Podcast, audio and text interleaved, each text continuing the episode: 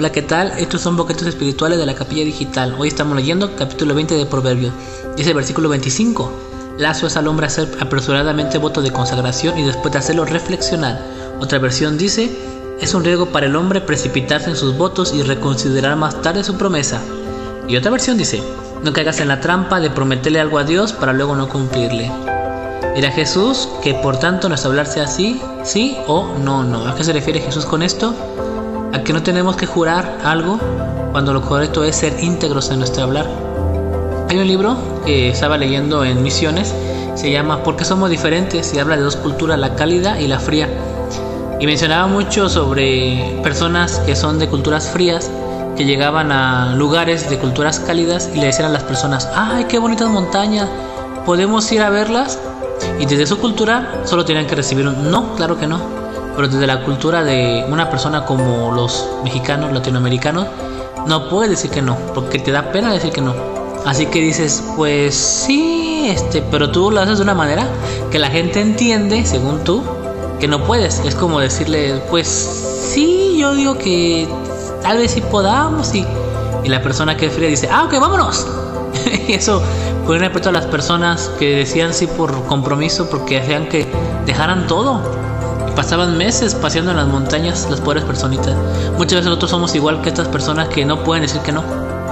En nuestro deseo de querer cumplir, en nuestro deseo de quedar bien con alguien, con personas, con una iglesia, decimos sí apresuradamente o a veces incluso hay momentos en los que en una emoción, en un momento de alabanza, ¿quién está dispuesto a firmar un pacto en este momento?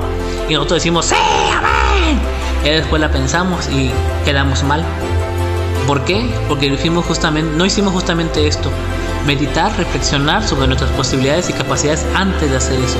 Por eso los invito a que reflexionemos primero si verdad, verdaderamente podemos. Porque decir sí, cualquiera lo hace. Pero ser íntegros en sus palabras, no cualquiera. Es solamente una persona, una mujer, un hombre que ha entendido el mensaje de Jesús que dice, por tanto se va hablar sí, sí, no, no. Cuando digas sí, cumple. Cuando dices no, cumple. ¿Qué necesidad tienes tú de estar haciendo cosas, sacrificando tiempo, dinero, esfuerzo? ¿Qué necesidad tienes tú de estar haciendo algo más allá de tus capacidades y fuerzas porque no pudiste decir que no? Una segunda enseñanza de esto es que sepa decir que no. O sea, no es pecado decir que no. Aunque venga un pastor, aunque venga un líder, aunque venga una persona de bastante autoridad, si tú humanamente no puedes, si es difícil, dile no. Porque muchas veces como nuestra cultura así es, decimos, me da pena decirle que no al pastor, me da pena decirle que no a mi jefe, así que le voy a decir que sí, aunque yo no sé cómo hacerle y está sufriendo. La cosa cambia cuando es Dios mismo el que te demanda que hagas algo que va más allá de tu capacidad. A Él sí, Él te va a dotar, Él te va a dar la fortaleza. Nada más ten cuidado, porque una cosa es decirle sí a Dios y otra cosa es decirle sí al hombre. No confundas el sí de Dios con el sí a Dios con el sí al hombre. Muchas veces vas a pensar que son lo mismo, pero puede que no. Ten cuidado, hermano. Dios te bendiga mucho, hermana. Y se luz, se sal en este mundo tan necesitado de Dios. Nos vemos a la próxima. Bye.